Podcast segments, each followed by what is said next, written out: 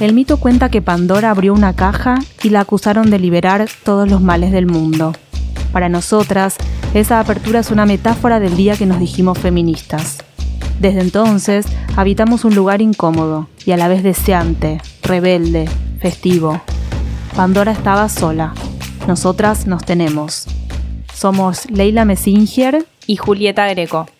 Esto es El Deseo de Pandora, el podcast de Anfibia Feminista.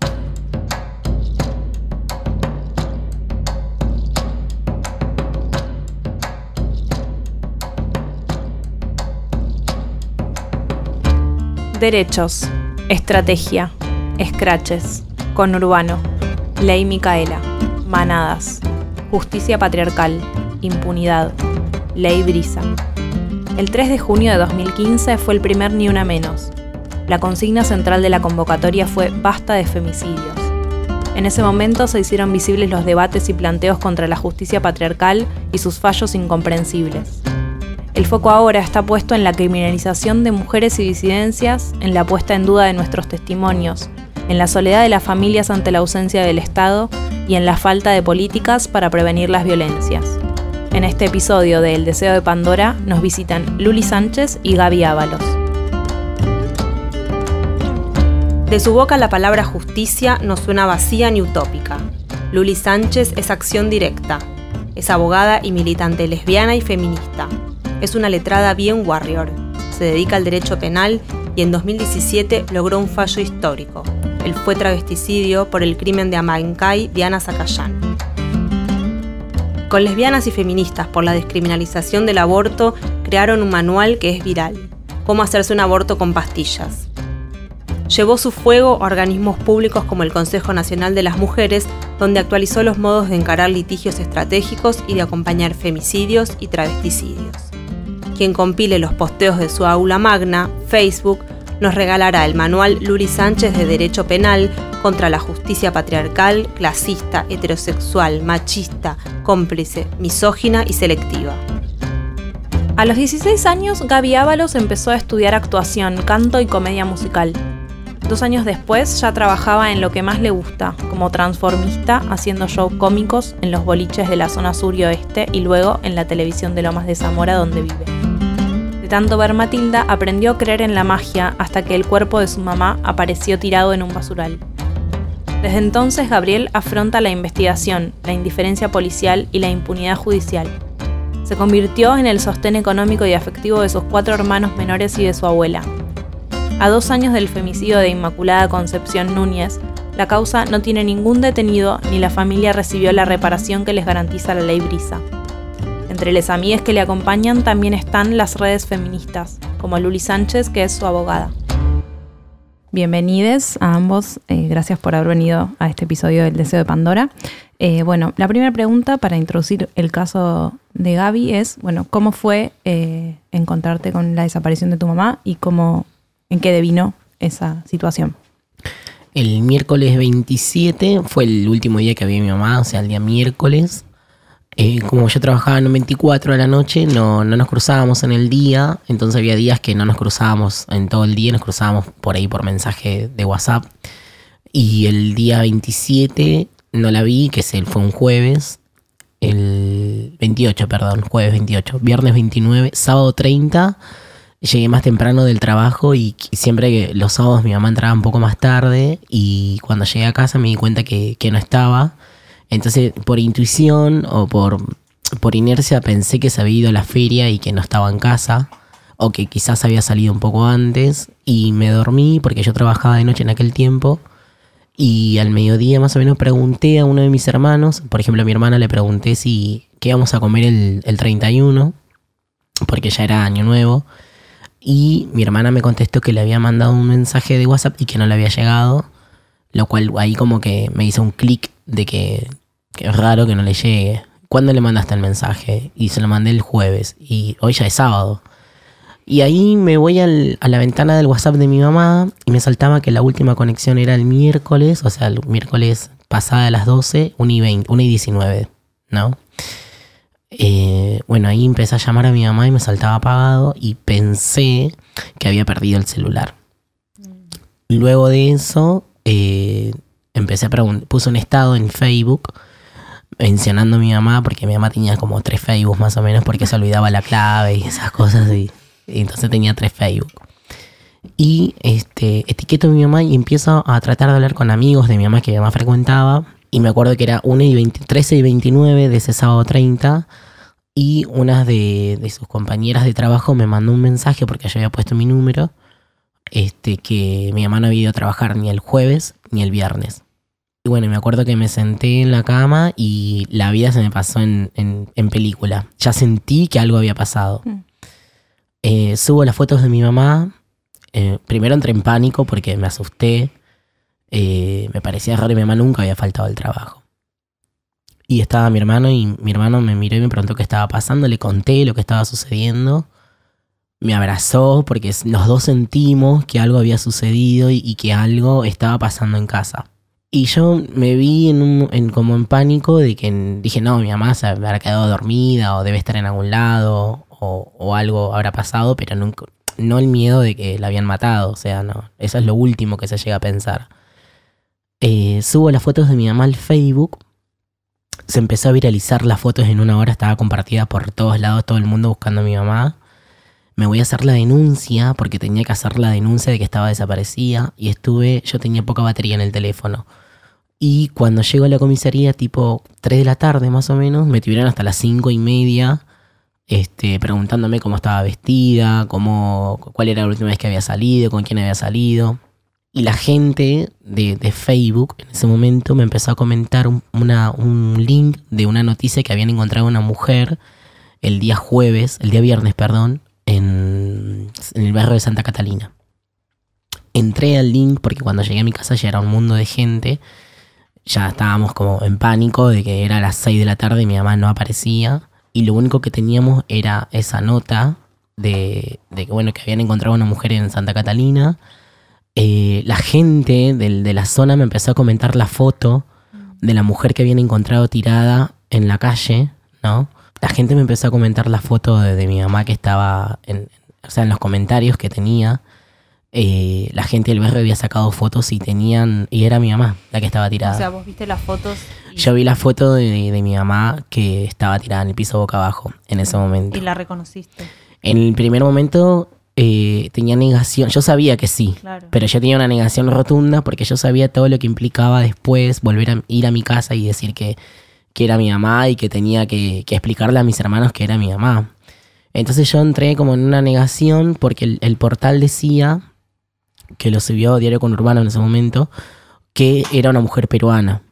Entonces yo como que dije, no, dijeron que era peruana, entonces yo como que descartaba que, que no, que no era mi mamá. Pero eran las 9 de la noche y mi mamá no aparecía, no había señal de mi mamá desde el día miércoles. Eh, a todo esto eh, no dormí, ese sábado no dormí, me acuerdo que fui a la comisaría porque tenía, lo único que tenían en la morgue eran a esta mujer que tenía que ir a reconocer. O sea que era, la policía me estaba encima, como que lo único que tenían era eso. El día domingo 31 de diciembre del 2017, siete y media de la mañana, me voy a la comisaría a buscar un papel porque no, te, no me dejan pasar si no voy con un patrullero. Fuimos y en la morgue de Lomas de Zamora, que está tribu- justo atrás de tribunales, fui con unas amigas que me acompañaron, eh, pero no dormí, no había dormido porque no, no, no sabía qué hacer, no sabía qué pensar, no sabía eh, que por qué estaba transitando eso. El miedo que sentía era que estaba desprotegido, estaba solo, o sea, no, tenía miedo, sentía miedo. Cuando fuimos a la morgue, a las nueve y media recién vino el médico de turno, porque no te dejan pasar si, si no, no tenés una orden de, la policía o, lo que fuera. Entré y me mostraron fotos, que eran las mismas fotos que me habían comentado, pero eran, estas fotos eran eh, en sí más concretas, ¿viste? Era más como cómo la encontraron, cómo estaba avanzado el cuerpo, el cuerpo estaba podrido, ya había levantado bastante olor y me mostraron concretamente la foto, las cosas de, de mi mamá, el anillo, la calza, eh, el pelo. Me desmayé porque era como demasiado lo, que- lo que estaba pasando. Me acuerdo que me desmayé, me levanté y ya estaba afuera, no me dejaban entrar porque me hacía mal, obviamente. Eh, me acuerdo que salí afuera y caminé, es como una cuadra de distancia que tenés de la, donde está la morgue hasta la salida, ¿no? De, de a la calle. Y toda esa cuadra que caminé eh, me veía, o sea, en, en, la plaza, en el colegio, en, el baile con mi mamá, o sea, como que empezaba como a, a tener esos recuerdos, ¿no? Y no lo podía creer. Y no solamente eso, sino que tenía que volver a mi casa y decirle a mis hermanos y a mi abuela, porque vivíamos con mi abuela, que era mi mamá la que habíamos encontrado. Eh, bueno, en ese tiempo estaba con mi amiga Samantha, que me llevó en el auto. Y me acuerdo que estuve como media hora dando vueltas por casa porque no podía, no podía llegar a mi casa. No quería llegar a mi casa, no sabía cómo, cómo le decía a mis hermanos que, que sí que era mi mamá. Sí, para mí era bastante fuerte. Este, no, no, lo, no lo podía procesar. ¿Tus hermanos son más chicos que vos? Son más chicos, sí, sí, son todos más chicos. Somos cinco, somos, son una nena y cuatro varones. Yo soy el más grande. Y llegué como a las 12 del mediodía, mis hermanos mandándome mensaje ahí, era mamá, era mamá, y yo no contestaba. Y cuando ya ni bien bajé del auto y mis hermanos me miraron, ya, ya está, era como que, que sí, que era, que era mi mamá, se desmayaron, mis hermanos se desmayaron. Mi abuela entró, le dio un ataque de, nervios. Eh, mis hermanos, uno de mis hermanos estaba arriba solo, y el que me sigue a mí, que tiene 24 eh, estaba desmayado, estaba tirado en el piso, desmayado, porque la, estaba lleno de gente en casa, lleno, llenísimo. Vecinos, amigos, eh, parientes, eh, todos gritando, llorando. Fue una situación, fue creo que lo más duro de, de, ese, de, esa transición de buscar a mi mamá fue eso, llegar a mi casa y, decir sí, es mamá. Y, este, y después todo lo que se vino, porque me tuve que cagar de hambre, literal. Literal me faltó para comer un montón de veces pero me faltó para comer en el sentido de, que solamente había un fideo y éramos cinco. Y, un y no tenía eh, un tiempo que no teníamos luz porque se había cortado la luz, se había vencido. Eh, y después de a poco, bueno, puse una parrilla en mi casa porque necesitaba trabajar para sostener, porque era el día a día, o sea, no, ya no estaba mi mamá que ponía el plato de comida en la mesa para mis hermanos. Y tuve que trabajar, estuve en la parrilla trabajando casi cuatro meses todo un verano, bajo la lluvia, bajo el frío, y trabajé bien porque la gente del barrio sabía lo por qué estaba trabajando. Me llamaban para trabajar de muchos boliches, pero no podía subir a trabajar a un escenario porque mi trabajo se trataba de hacer reír, ¿entendés? Y cómo subía a un escenario cuando tenía la vida completamente este, destrozada, ¿no? ¿no? dejaba de pensar en ningún momento cómo fue, qué pasó, qué sucedió. Me fui a todos los lugares que mi mamá estuvo, eh, pregunté, nadie sabía nada. O sea, de repente vos te convertiste en el, como en el investigador del caso. Sí, sí, sí. O sea, de la, de la justicia, de la policía, no tuviste, como nadie te volvió a llamar, no tuviste respuestas, tuviste que, porque un poco lo que te pasó fue eso, ¿no? Y ahí, no sé, ¿dónde se conocen con Luli? ¿Cómo empiezan a trabajar juntos? Eh, un día en mi casa, estaba sentado, estaba, o sea, estaba acomodando mi casa y entra una una chica que se llama Caro Abreu, que es de Furia Feminista. Y entró ella así como, como si fuera dueña de su casa. Y yo me acuerdo que la quedé mirando como diciendo, ¿qué haces? ¿Quién, es ¿Quién, es, ¿Quién sos? ¿Viste? Bueno, ella se presentó, me dijo quién era, eh, qué era lo que íbamos a hacer. No es que qué era lo que quería hacer, qué íbamos a hacer. Y ahí, bueno, me, me dio como una mano tremenda porque cuando uno le suceden este tipo de cosas tan fuertes, la cabeza no, te dan para otra, otra cosa que no es pensar en lo que está pasando, no, no, había espacio para pensar en otra cosa, no, no, no pensaba en, en, lo judicial, en, lo de la causa. Yo quería a mi mamá y era lo único que podía pensar.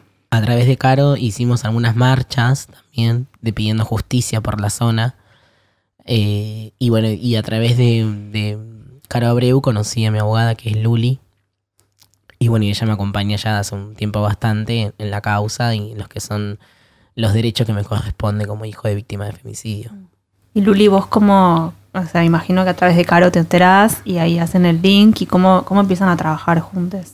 Sí, a través de, de Caro Abregú, Caro Em, bueno, lo conocía a Gaby, les conocía a las chiques de, la familia y se comunicó conmigo, me eh, contó la situación, me dijo, tenés que conocer a Gaby, eh, tenés que saber qué está pasando y, bueno, me dijo también que a ella justamente le, parecía esto, le parecía que era una situación de muchísima desprotección, que, que era algo tremendo y muy obvio a la vez lo que había pasado en términos de, cómo había sido el hallazgo de ese cuerpo, las condiciones, el destrato, esto de una semana y pico hasta acceder a, un conocimiento mínimo de saber que, bueno, quién era esa persona y que era una persona amada y que estaba siendo buscada.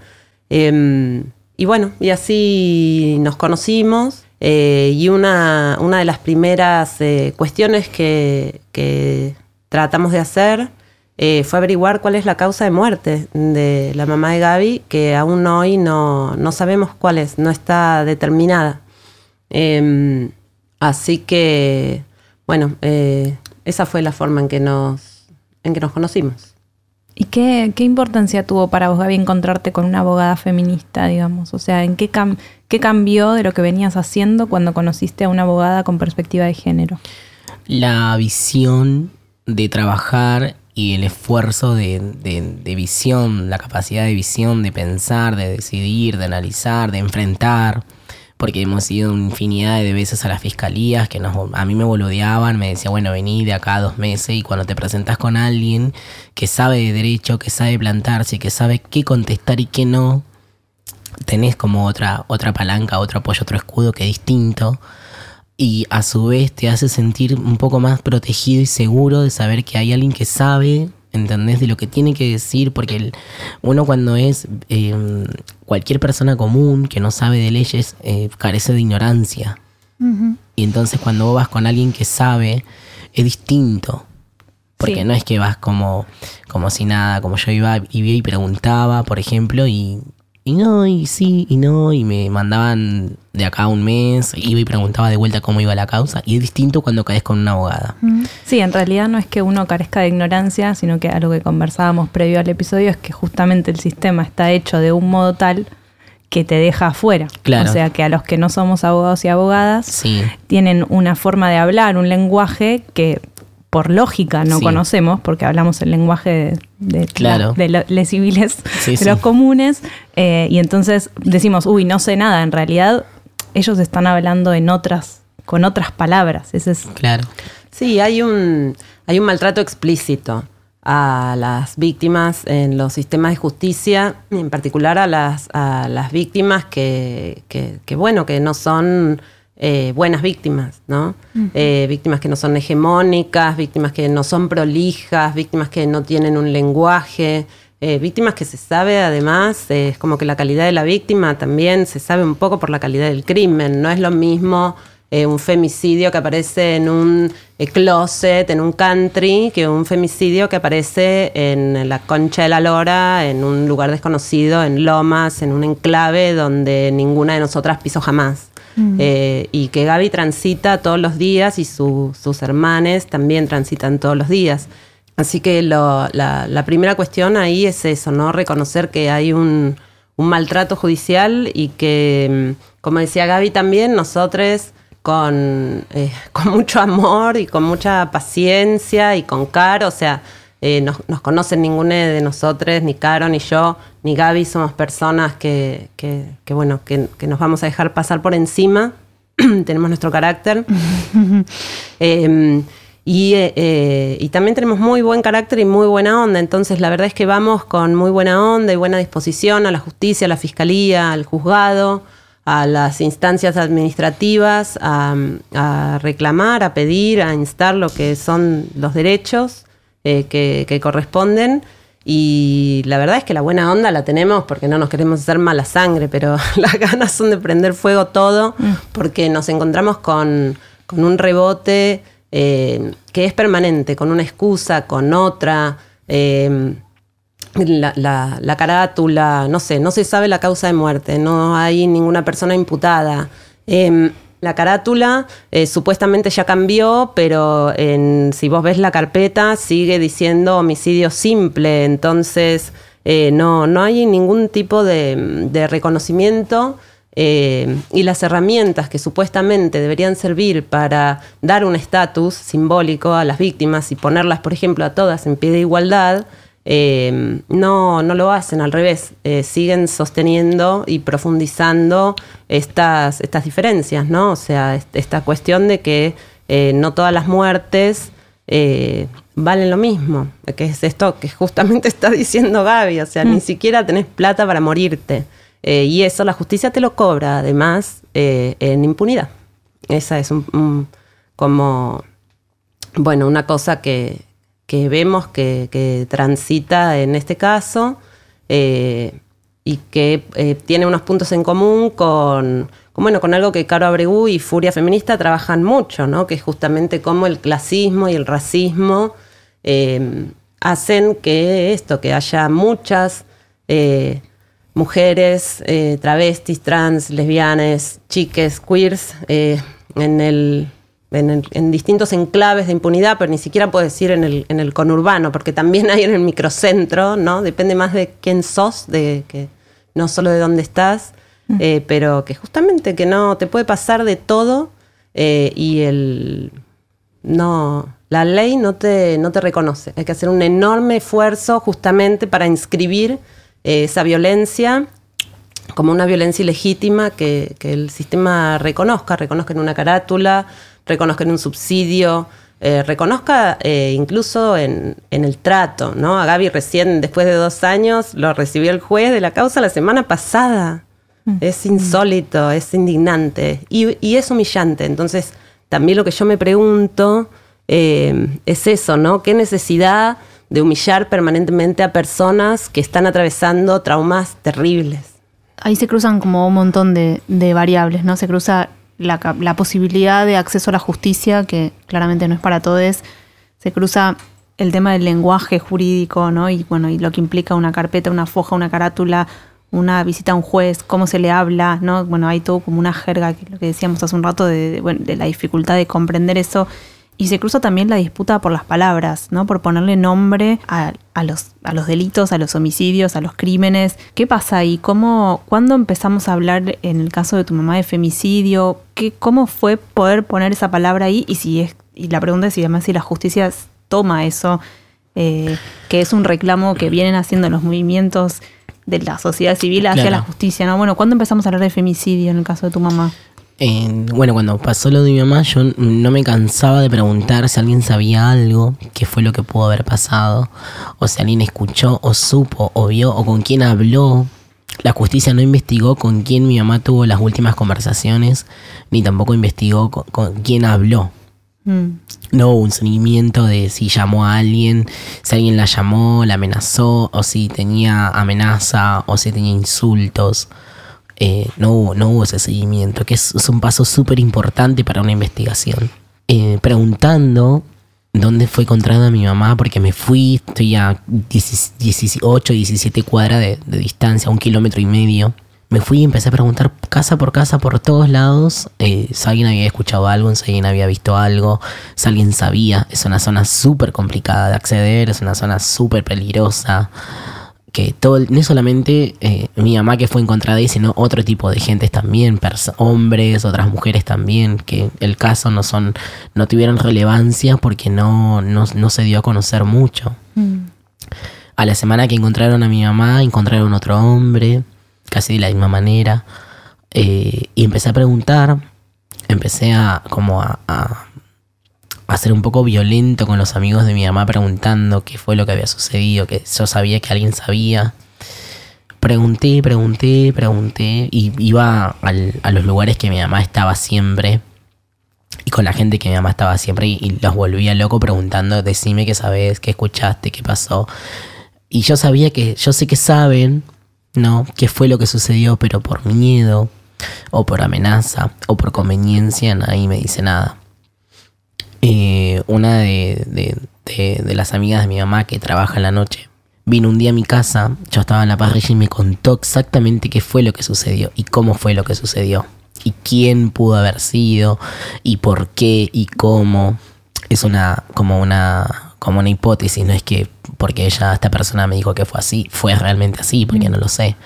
Que se rumoreaba que habían escuchado tal cosa, que fue por tal cosa. Entonces eh, empecé a unir yo en mi cabeza situaciones y cosas que no, no, no, uniendo clavos sería, ¿no? Mm. Este, no, no, quería salir corriendo, a, o sea, a ver quién era que había matado a mi mamá, o sea, no, no, no pensaba, no pensé. eh, allá habían pasado cuatro meses y era como que seguía esperando a mi mamá que mi mamá doble en la esquina y, y me pegue un grito, acá estoy. ¿Entendés?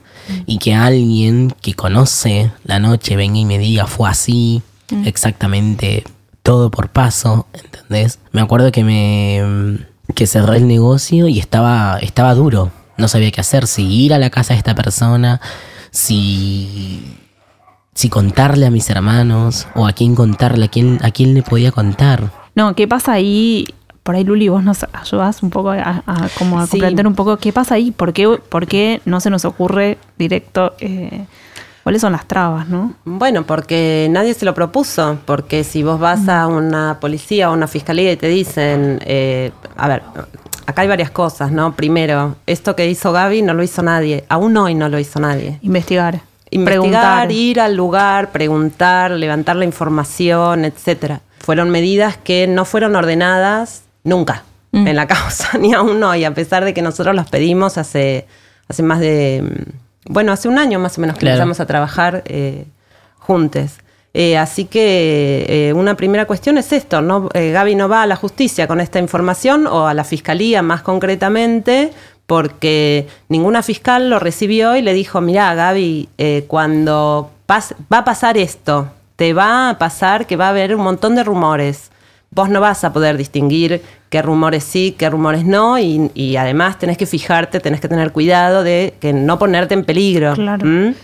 No hubo nadie que diga esto y que diga, Vení, tráeme esta contanos". información a mí, que yo, que soy fiscal, represento al Estado, estudié para esto y tengo herramientas, aunque precarias, soy quien eh, me voy a eh, hacer cargo. Esto no estuvo. Primero, porque quien intervino primero fue un fiscal común, digamos, esto eh, se consideró, hay un hay un fantasma que recorre los poderes judiciales de nuestro país que dice que eh, solo es femicidio cuando eh, ellos eh, cuando hubo cuando hubo violencia doméstica antes. Esto es el- el- lo, lo común que entienden los fiscales. Entonces hay otro error que se comete que es que hasta que ellos no entienden que uno de los autores podría ser varón y estar vinculado con exclusivamente violencia doméstica, no lo consideran eh, un crimen que tenga que ver con cuestiones de género. Eso es un error que legislativamente ya está saldado,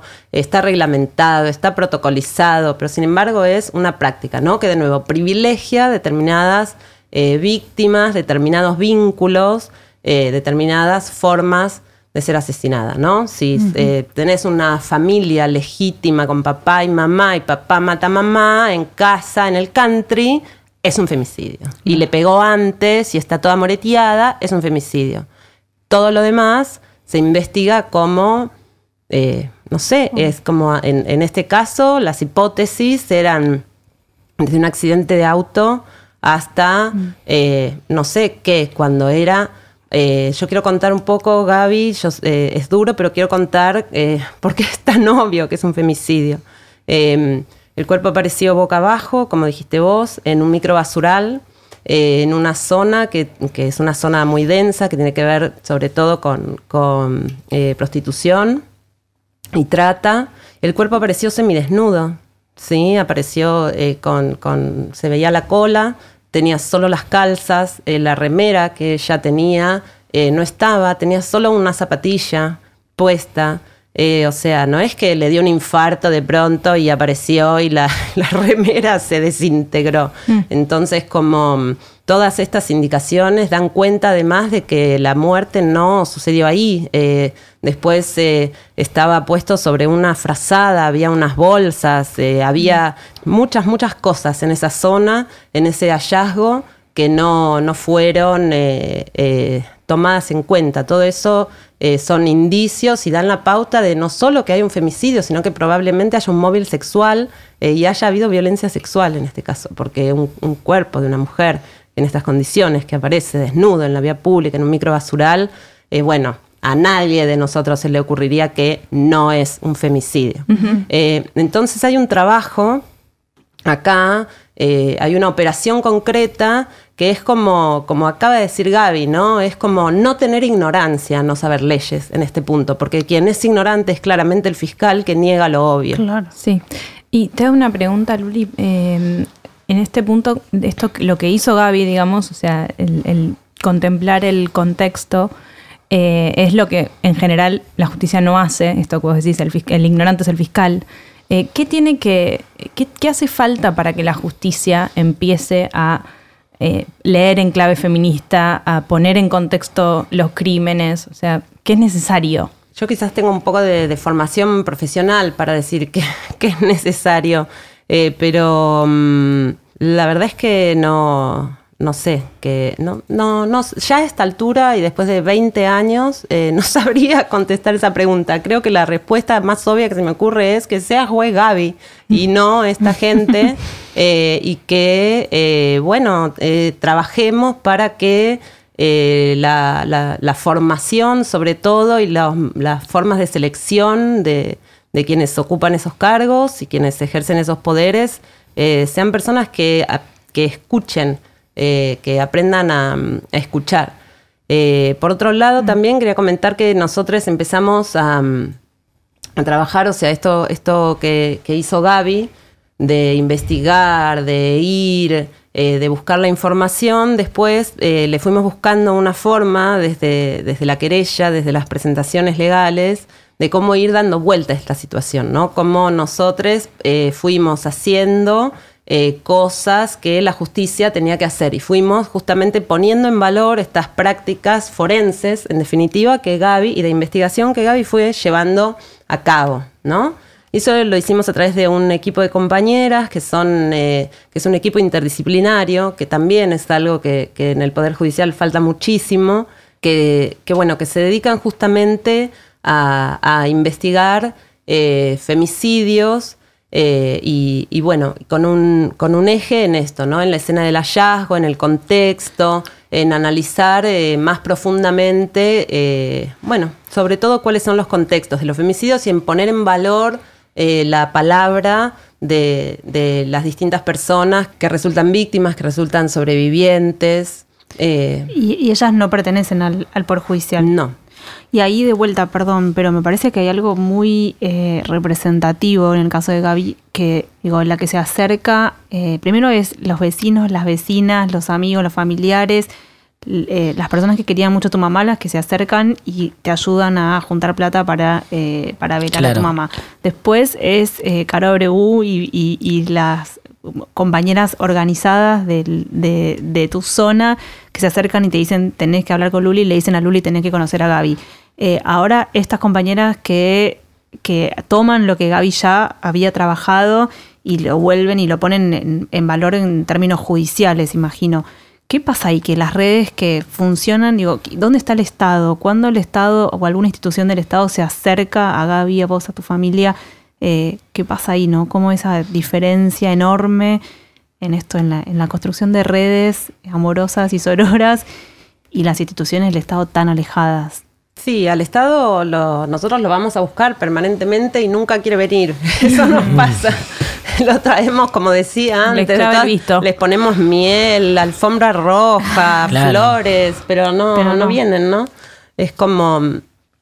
Eh, eso es lo que pasa. Y por eso también, por ejemplo, bueno, todas las prácticas de, Caro Abregu con, con, las compañeras, con las compañeras de Furia Feminista, de tener que encadenarse a la puerta, eh, para que le den un subsidio, de tener que hacer un piquete, eh, de tener que pedir permanentemente reuniones, de Karina Bregu tener que ir a poner su cuerpo eh, quemado mm. en un 80% de nuevo al fuego para, otras, mm. para otras compañeras. Y es esto, ¿no? Porque no, no son solo, no es cualquier compañera, son compañeras que han tenido también su propia historia de mm, de resistencia y que han padecido también esta intemperie. Eh, y bueno, también, ¿no? Esto que decía Gaby del criterio de, organizador, que es necesario también que alguien te diga esto es lo que vamos a hacer, esto es lo que mm. hay que hacer. Mm. Esto es El Deseo de Pandora, el podcast de Anfibia Feminista. Anfibia Feminista.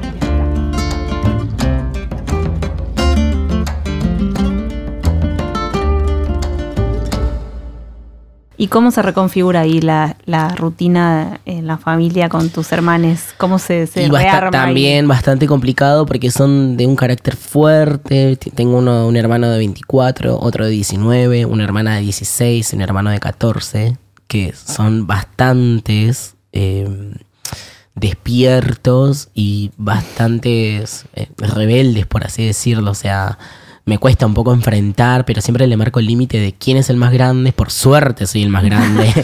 no, no, por suerte, porque si no hubiese sido, no sé.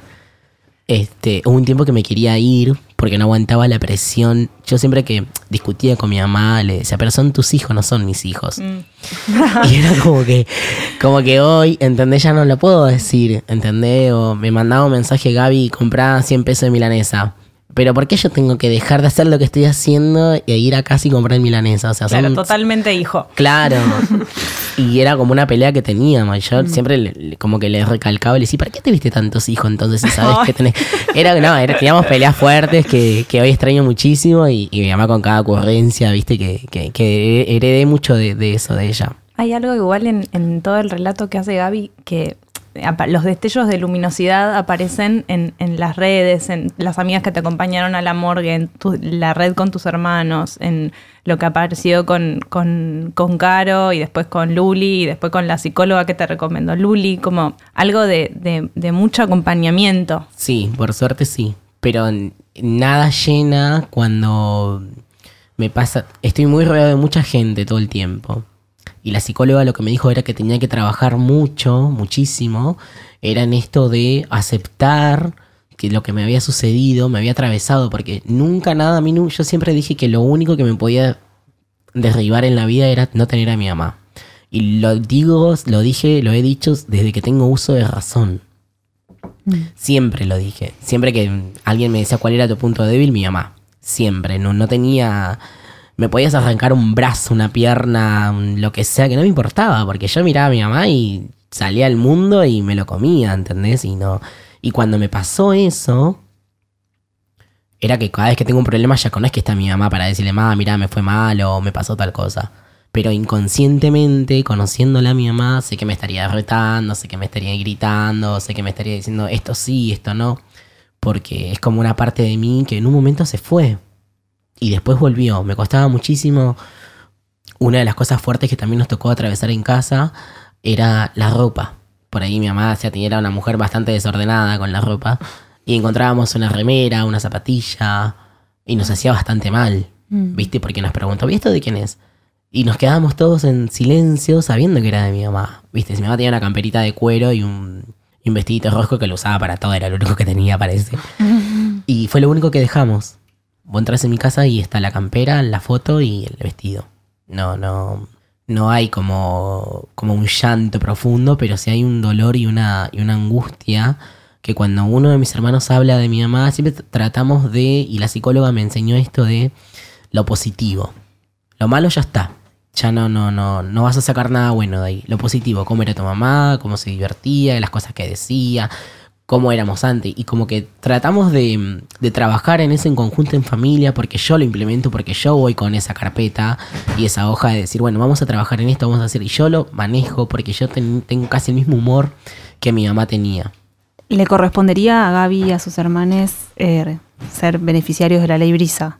Sí, les correspondería y la ley Brisa se, se hizo justamente para esto, ¿no? Esto se supone que era la promesa de la ley Brisa, poder trabajar, poder aportar, eh, por una parte, un recurso económico eh, que es muy necesario por todo esto que Gaby ha contado tan brillantemente. Y también porque, bueno, por, por- por el reconocimiento que implica justamente socialmente el hecho de que, de que bueno, de, de ser reconocido como, como que el Estado te debe justamente algo, te debe la vida de tu madre, te debe la protección que no te dio en su momento para que tu mamá siga viva, pueda seguir con vida. O sea, la obligación que el Estado tenía de mantener a la mamá de Gaby con vida no la cumplió.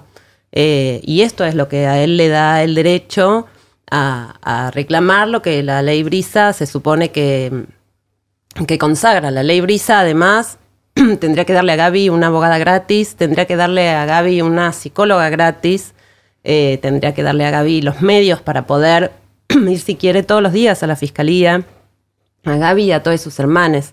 Y bueno, como decían ustedes, todo esto lo, estamos aportando desde, desde el CIAB, desde eh, que son las compañeras estas que están aportando a la investigación, que es el, centro, eh, la colectiva de investigación contra las violencias, eh, desde Furia Feminista con Caro, que, la conocemos, desde la red de psicólogos feministas, que son con, con, quienes Gaby está trabajando y encontró tan, tan buena onda y, poder alojar todos estos sentimientos.